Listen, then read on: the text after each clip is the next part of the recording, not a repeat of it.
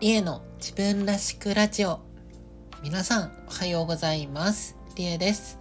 この番組は男性として生まれ女性としても生活をしているフリーランスデザイナーの私リエが猫のように自分らしくをコンセプトに音声配信を通じて自分らしく生きたい人を応援するラジオ番組ですさてリエの自分らしくラジオ第208回目です。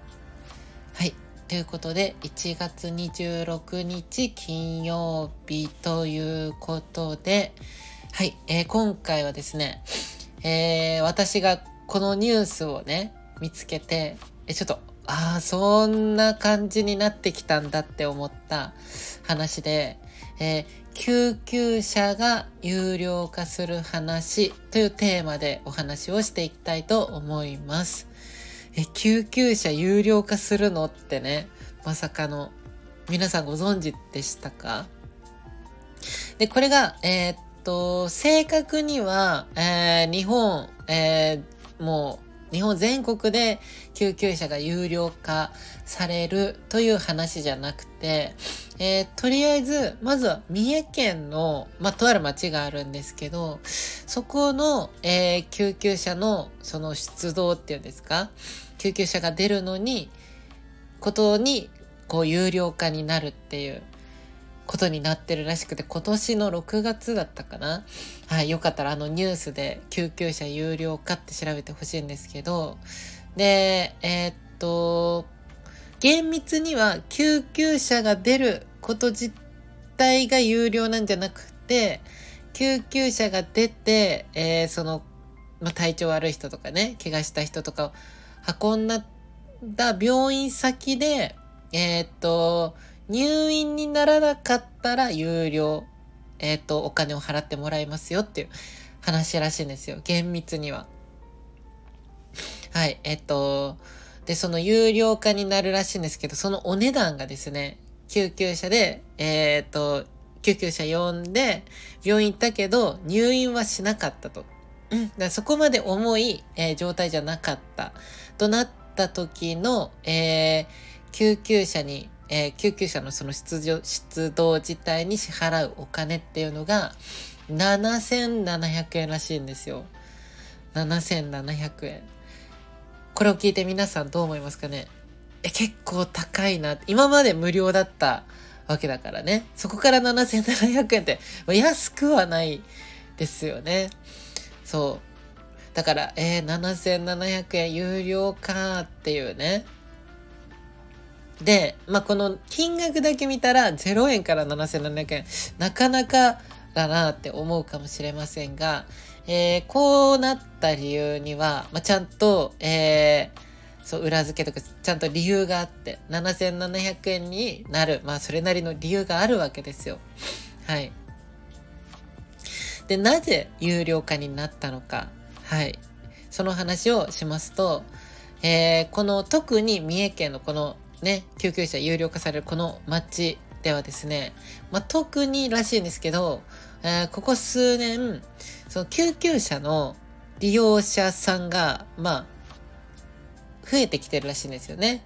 救急車を呼ぶ人が増えてきてる。まあやっぱり高齢化っていうのもあると思うんですけど、ただ、その中の、えー、結構、よくあるのかなちょっと正確には私もよくわからないんですけど、えー実際にその私がね、見た、あのニュ、ニュースで、その、あの、見た、えー、話だと、こう、30、30代だっけなの女性が、新聞かなんか本だったかなちょ、読んでて、だったっけななんか紙で指を5ミリ程度切っちゃったらしいんですよ、ピッて。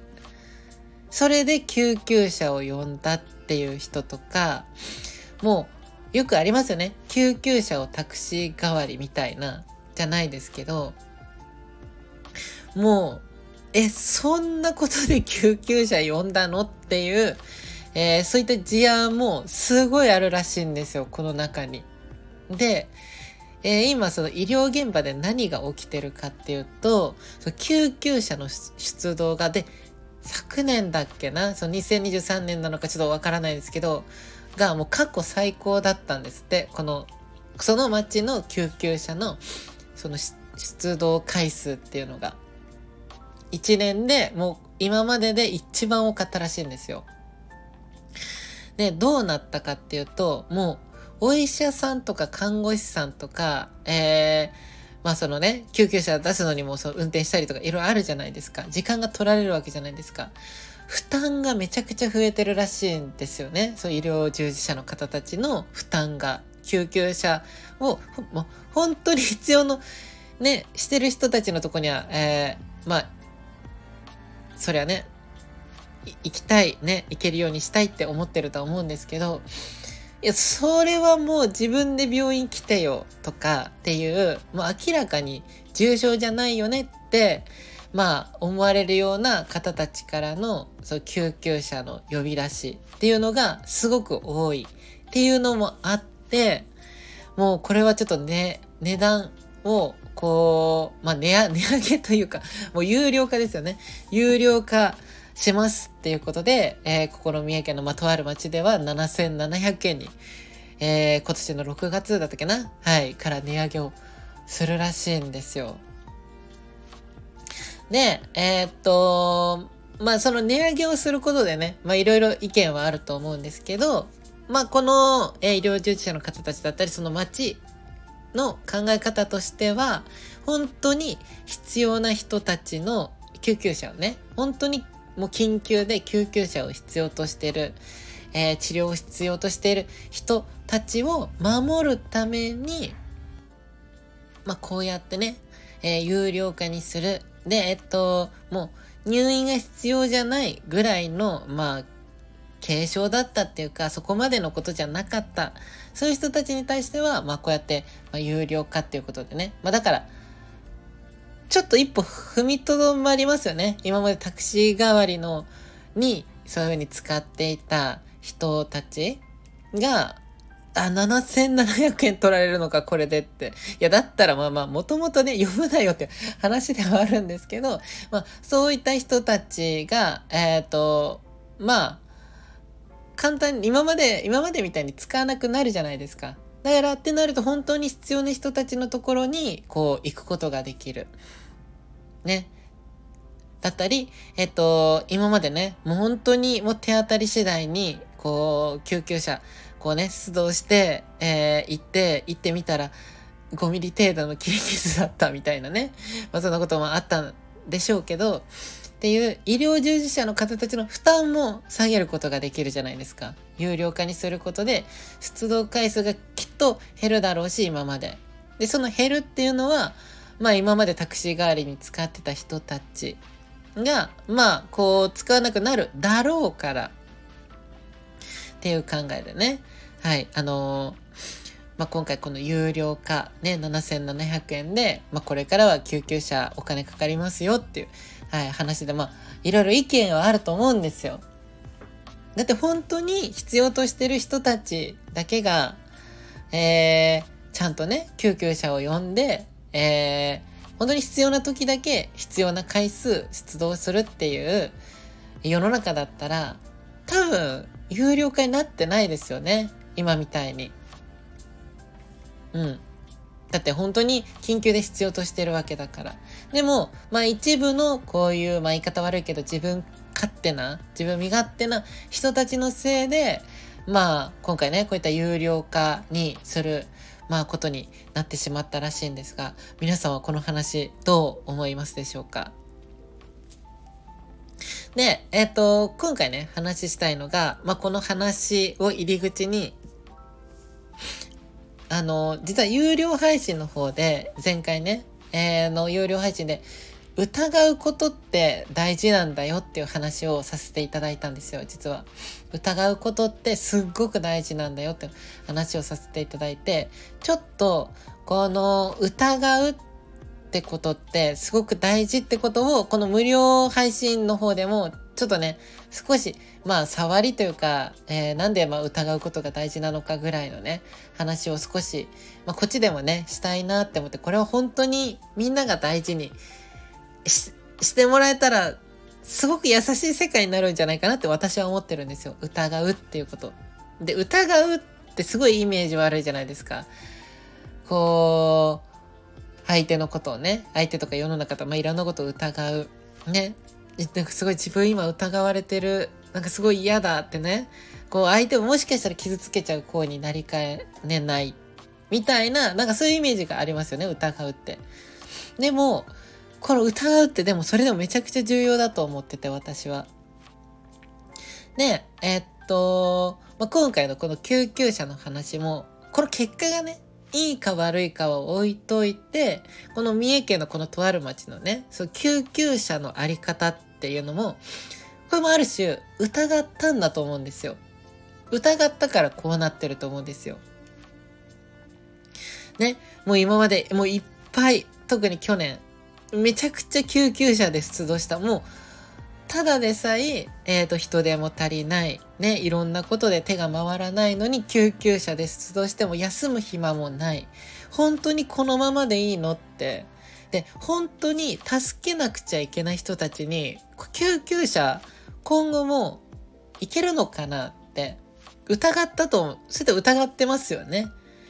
町だったり、えー、そう医療関係者の人だったりが、本当にこのままでいいのかな自分たちのあり方救急車の形ってこれでいいのかなって思ってで答えは答えというか、えー、一番一番こう目的というか、えー、大事にしなくちゃいけないのは本当に必要な人たちのところに救急車が行けることじゃないですか。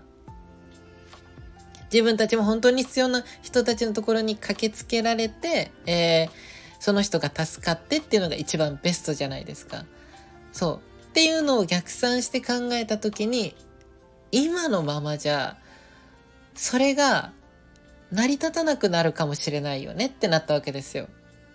この町だったり、えー、医療関係者の人たちは。そう。なので、えー、まあ、苦しい。本当は無償じゃ、無償の方がいいじゃないですか。今まで通りの方がいいじゃないですか。そう。ね、値段気にして、もしかしたら7700円か、いや、まあ、めちゃくちゃ、こう、痛い、気持ち悪いとかわかんないですけど、けど、もし入院にならなくて7700円払わなくちゃいけなくなる。え、どうしよう。ね、お金もそんなにない。ってなって、えー、躊躇する人も出てくるわけじゃないですか。おそらく。この7700円っていう金額に対して躊躇する人たちも出てくるかもしれない。そう。だって考えるとやっぱり無償の方が一番ベストなんですよ。ベストなんだけど、でもそれをして結局本当に必要としてる人たちのところに行けなくなるのが一番の問題だよねって多分なって、そう。だから、まあ、今回この三重県、まあ、とある町でね、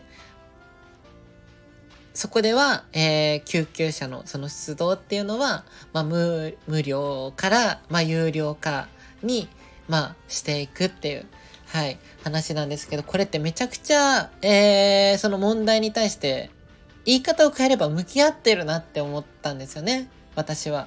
結果がいいとか悪いとか置いといて、すごくその問題に対して、この町だったり、医療関係者の人たちは向き合ったんだな。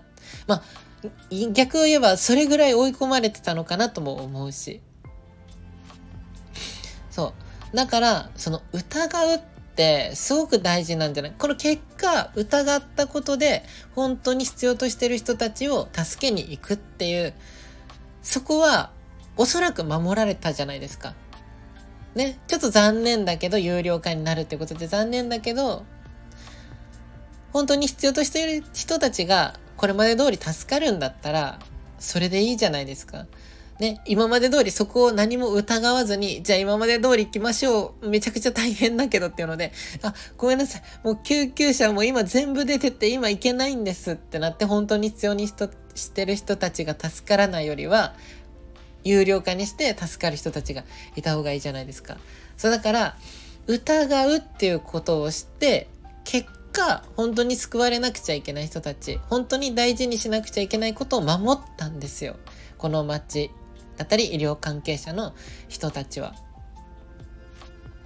で、なんで、その、まあ、今の話みたいにね、疑うってことはすごく大事なんだよっていう話なんですけど、えっ、ー、と、まあ、も、他のね、言い方をすると、なんで疑うことが大事かっていうと、えー、本当に良くないのは無関心でいることかなって思うからです、私は。本当に良くないのは無関心。疑うってイメージ悪いけど、本当はそうじゃないんだよって。一番良くないのは無関心でいることなんじゃないかなって私は思ってて、そう。で、じゃあその無関心でいると何が良くないのかっていうと、まあ、さっき言ったみたい、言ったみたいに救急車の話だったりね。本当に、えー、成し遂げなければならない。大事にしなくちゃいけないことを、結果、成し遂げられなくなったりするんですよ。この無関心のままでいると。さっきの救急車の話も、苦しいけれど、仕方ない。でもこういうものなのかもしれないって、その問題に対して向き合わず、無関心、そのまま、無料のまま、今まで通りにしていたら、結果、本当に必要としてる人たちを助けに行けなくなるわけですよ。こうやって無関心でいたから、こういう問題につながると思うんですよね。まあだからこの話でも言える通り、疑うって私はすごく大事なことだと思ってます。で、その反対として無関心でいることが一番良くないんじゃないかなって、まあ目をそらしたりね。うん。自分は関係ないとか、そう無関心でいるっていうことが一番良くないんだろうなって思ってます。で、何回も言うけど、疑うってすごいイメージなんか世の中では悪い。ね、疑うことって悪いっていうイメージがあるかもしれないけど、でも、えー、っと、そう、疑い、疑うってことも、えいい疑い方と悪い疑い方があると思うんですよ、私。疑うっていうことが世間で悪いみたいなイメージがあるけど、実際にはみんなが思うように悪い疑い方ももちろんあるとは思うし、その逆でいい疑い方っていうのも絶対あると思うんですよ。ね、そのいい疑い方をしていこうっていう、まあ、話なんですけど、そう、だから世の中って、その疑うことに多分慣れてないんじゃないかなって思ったんですよね。そのなんで疑うっていうことが世の中ですごい悪いみたいなイメージになってるかっていうと、疑い方をあまり多くの人が、えー、っと、慣れてないというか、まあ、抵抗感があったりね、まあ、もともとその悪いイメージがあるからっていうのもあると思うんだけど、もう何事も、いつも言うけど、表裏一体なんですよね。表があれば裏がある。悪いって思われてることも、えー、その見方を変えたら、その分めちゃくちゃいい部分もあると思うんですよ。そう。だから、みんなが思う、疑うってすごい悪いことだよねって思ってると同じぐらいに疑うってめちゃくちゃいい部分、大事な部分ってあると思ってるんですよ。そう。ということで、まあ、その、じゃあ、正しい疑い方はしていった方がいい。絶対に。うん。その方が、えー、自分自身も生きやすくなるし、本当に守らなくちゃいけないこと、助けなくちゃいけない人を助けれるようになると思ってるので、この正しい疑い方っていうのを身につけると。そう。で、えー、その反対の悪いね、疑い方っていうのは、みんなをこう、まあ、要は不幸にさせるわけですよ。その反対なので。ね、みんなが思ってるイメージです。だから、に近いと思います。そう、悪い疑い方、いい疑い方っていうのを、ちょっと、えっ、ー、と、知るといいんじゃないかなって思ってて、じゃあ、その、えー、正しい疑い方っていうのは何なの？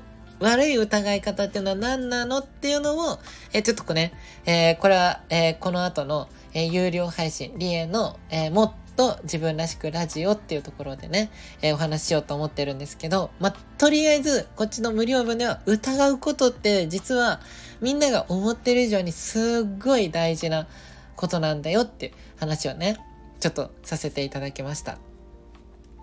で、えっ、と、リエさんすごい疑うこと大事って言うけど、リエさんはその疑うことのな、え、え、プロなの？みたいなって思われるかもしれませんが、えー、私はおそらく疑うことのプロだと思います。はい。で、な、それなんでかっていうと、えー、私がそういうお仕事をしてるからです。はい。えー、私はデザイナーとして、えー、活動してるんですよ。活動っていうか、もうデザイナーとしてお仕事もしてるし、フリーでね。はい。えー、個人事業主として、デザイナーとしてお仕事してるんですけど、もうデザインって、もうこの疑うがもう大前提なんですよね。もうまず疑うことから始まるんですよ。何事も。え、それって本当に必要なのかな？とか、もっとこうしたら良くなるんじゃない？っていうこととか、いろんな観点から物事を疑って、新しいものを作っていく。ね、生み出していく。より良い世界にしていく。まあ、簡単に言えば、えー、詳しくは有料配信の方で話しますけど、簡単に言えば、これが正しい疑い方なんじゃないかなって私は思ってるんですよ。みんなが幸せになる。それをね、えー、よりよく、えー、疑って、本当にこのままでいいのかなってことを疑って、もっとこうしたらより良くならない、救われる人多くならない、その疑いか、その疑うっていう声ってとてもいい疑いじゃないですか。そう。だから、っていうお仕事をしてるんですよ、私は。結果それを、えー、まあ、いろんなものとか、えー、ビジュアルとか形に、私が結果落とし込んでるだけであって、このデザインの一番の入り口はもう疑うなんですよ。もう、疑うから始まるんですよ。いろんな、しかもいろんな疑い方をするんです。こっから見たらどうかな？こっちから見たらどうかな？とか、ね、めちゃくちゃ近くで見たらどうかな？めちゃくちゃ遠くから見たら、それはどう見えるかなっていうので、すごいいろんな角度とか、え見方で物事を疑うんですよ。っていうお仕事を私がしてて、なので、この疑うっていうことはすっごい大事なんじゃないかなって、まあ、思ってて。なので、その正しい疑、正しい疑い方、悪い疑い方っていうのを、この後ね、有料配信の方で話していきたいと思います。まあでも、最後ね、付け加えておくとしたら、そんなね、疑うことを、まあ一応、もう言います。プロとしてやってると思います、私は。はい。プロとしてやってます。疑うということ。もうそれをなりわいとしてお仕事してるので。そんな私がでもすごく思うのは、本当は疑うっていうことを必要としない世界ができたら理想だなって思ってるんですよ。すごい矛盾してるかもしれないけど、本当は疑うことがね、もう一切必要ない世界があったら理想じゃないですか。ね、すごい生きやすいよね、それって。疑わなくていいんだから。そう。っていう、えー、もう疑うことを必要としない。すごく優しい世界を今、実はみんなとね、私は一緒に、えー、作ってる。そんなね、えー、居場所づくりの活動を実はしているので、えー、よかったらね、詳しいことは SNS なので、まあいろいろ情報発信しているので、よかったらチェックしてみてください。というお話でした。はい。ということで、えー、っと、今回は救急車が有料化するというお話をさせていただきました。はい。ということで、えー、っと、先ほどもお伝えしましたけど、後半の有料配信、リエのえー、もっと自分らしくラジオでは、その私が思うね、正しい疑い方、悪い疑い方講座っていうものをしていきたいと思います。本当に多分このいい疑い方っていうのができるようになれば、すごい生きやすくなると思うんですよ。自分の、え目標とかっていうのも、えっ、ー、と、その、なんだろうな。もしかしたら今より、もうちょっと、こう、可能性が芽生えてくるというか、いろんなものを、こう、あ、これもダメなんだ、あれもダメなんだって捨ててきたものが、もしかしたら、いや、できるのかもしれないとかね。そう疑うっていう行為によって、そう。って思うので、えー、まあその、いい疑い方できるようになろう。でもこういう疑い方はやめていこうねっていう、えー、そういう疑い方講座。すごい講座みたいな感じですけど、はい。よかったらね、聞いてもらえると嬉しいです。はい。ということで、この配信では皆様からお悩みとか、えー、嬉しかったこと、私に聞いてほしいことなど、レター機能というのがあるので、よかったら送ってみてください。で、あとは、えー、私の配信のモチベーションにもつながるので、いいねボタンを押していただいたり、コメントもいただけると嬉しいです。えー、で、現在、えー、今月いっぱいまでトークテーマ募集しておりまして、えー、今までみんなが優しい世界に求めることっていうテーマだったんですけど、ごめんなさい。言い方変えます、ちょっと。はい。えー、まあ、要はここも疑、疑ったわけです。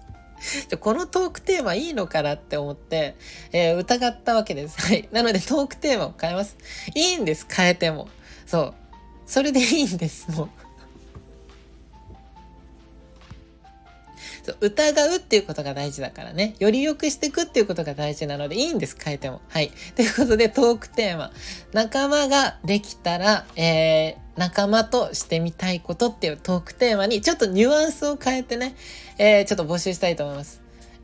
まあ、結果を求めてるようなことは違うけど、でもこれを言い方に変えたらちょっとみんながこう送りやすくなったりするのかなってちょっと思ってて。はい。ということで、えー、みんなが仲間ができたら仲間としてみたいこと。まあ、特にですけど私が作ってる居場所づくりの中で、えー、いろんなつながり、ね、もっと友達とか仲間ができたら、こんなことをえー、できたら嬉しいなって思ってること、よかったら教えてください。はい。ということで、ごめんなさい。ちょっと話しすぎちゃったんですけど、最後は、前回の配信でね、ちょっとコメントいただいたので、最後それだけお話しして終わろうかなと思います。はい。ということで、ラジオネーム、まさひろさんからいただきました。ありがとうございます。えー、前回の配信でのコメントですね。えー、残りの人生で今日が一番若い日。名言です。心に突き刺さりました。日本の平均寿命から考えると、私の残された時間はあと20年。すごく短い。この年になって SNS の世界に飛び込んだのも何かやれることをやっていきたいという意志が働いたのかもしれません。今はすごく楽しい。やりたいことができるうちは何でもやっておきたいと思います。これ以上後悔を残したくないので、といただきました。まさひろさん、ありがとうございます。はい。ということで、前回の配信、まあよかったらね、聞いてもらえたら嬉しいんですけど、まあ、えー、この世界でね、一番まあ短命な国、平均寿命が短い国の平均寿命がまあ50歳なんだよっていう話をさせていただいたんですよ。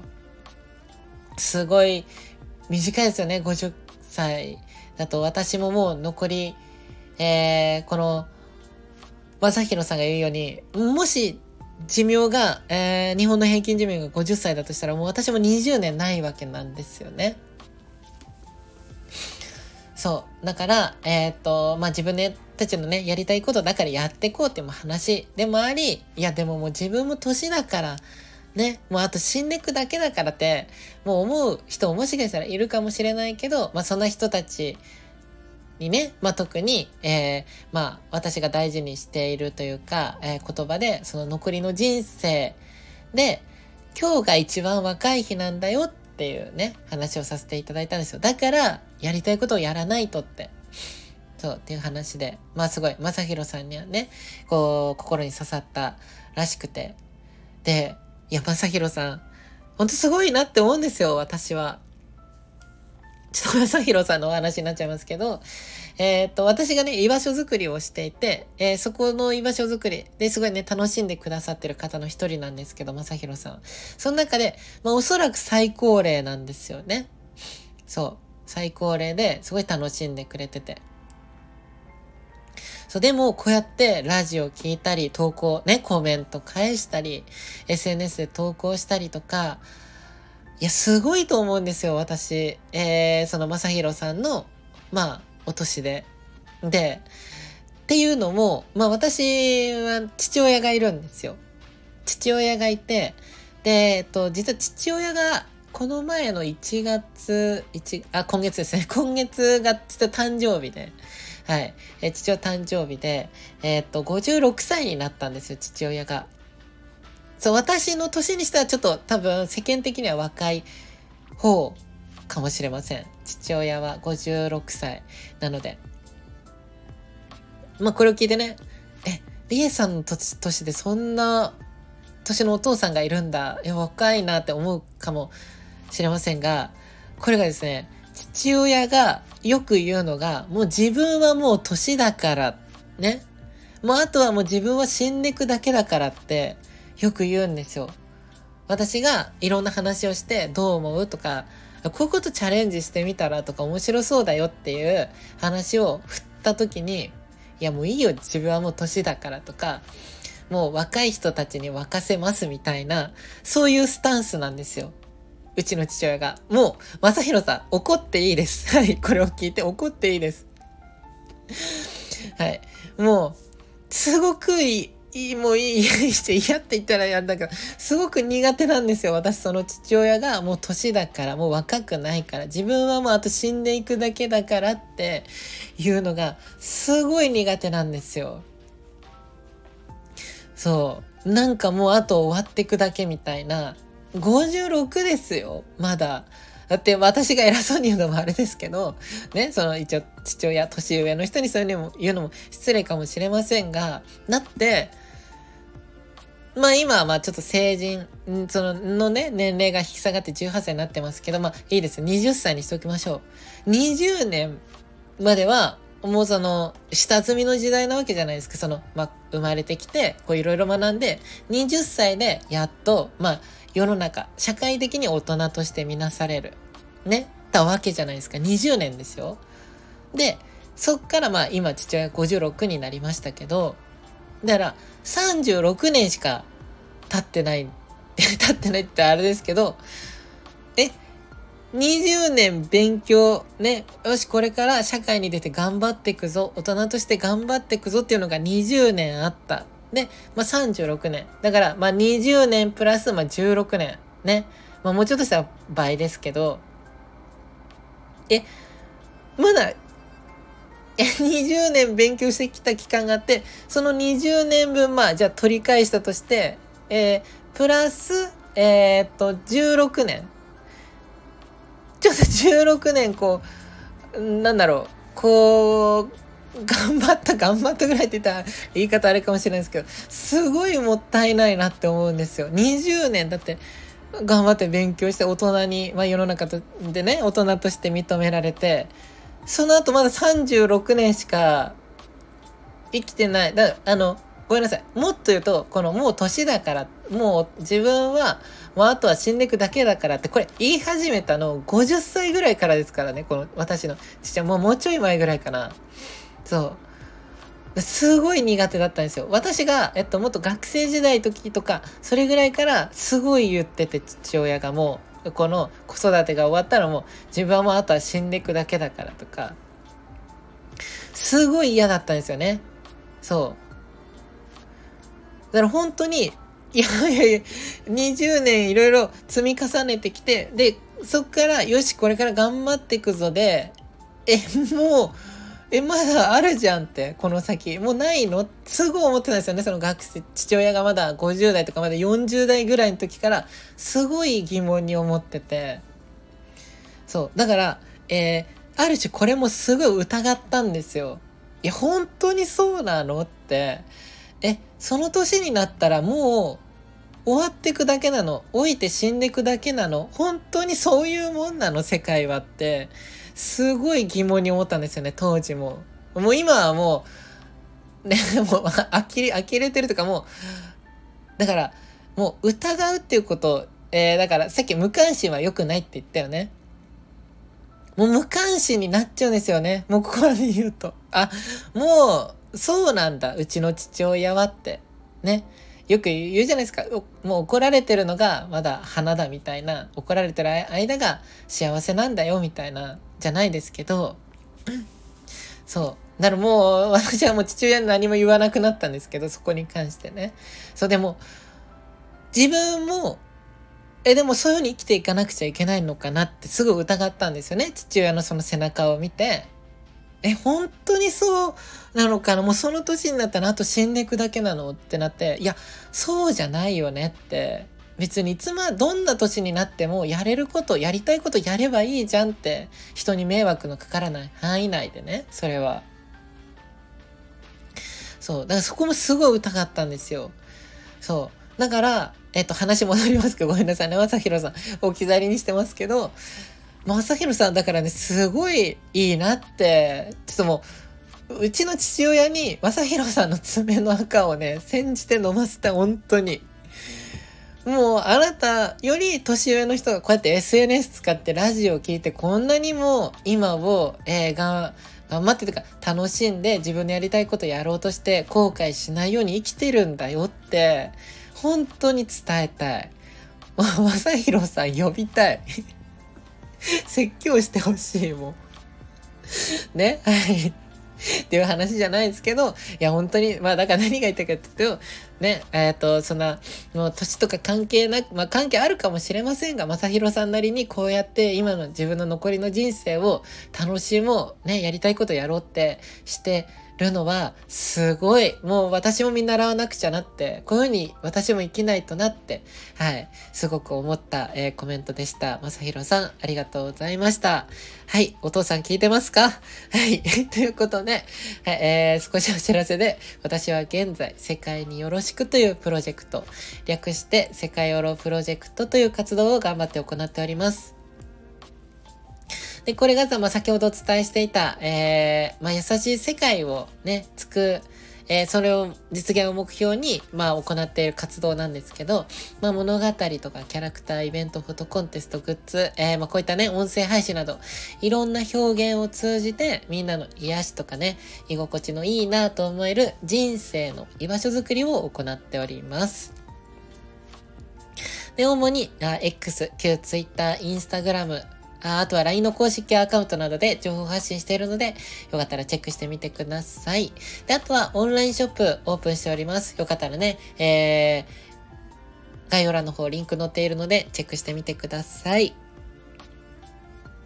で、あとは、えー、LINE スタンプも発売中です。こちらもよかったら見てもらえたら嬉しいです。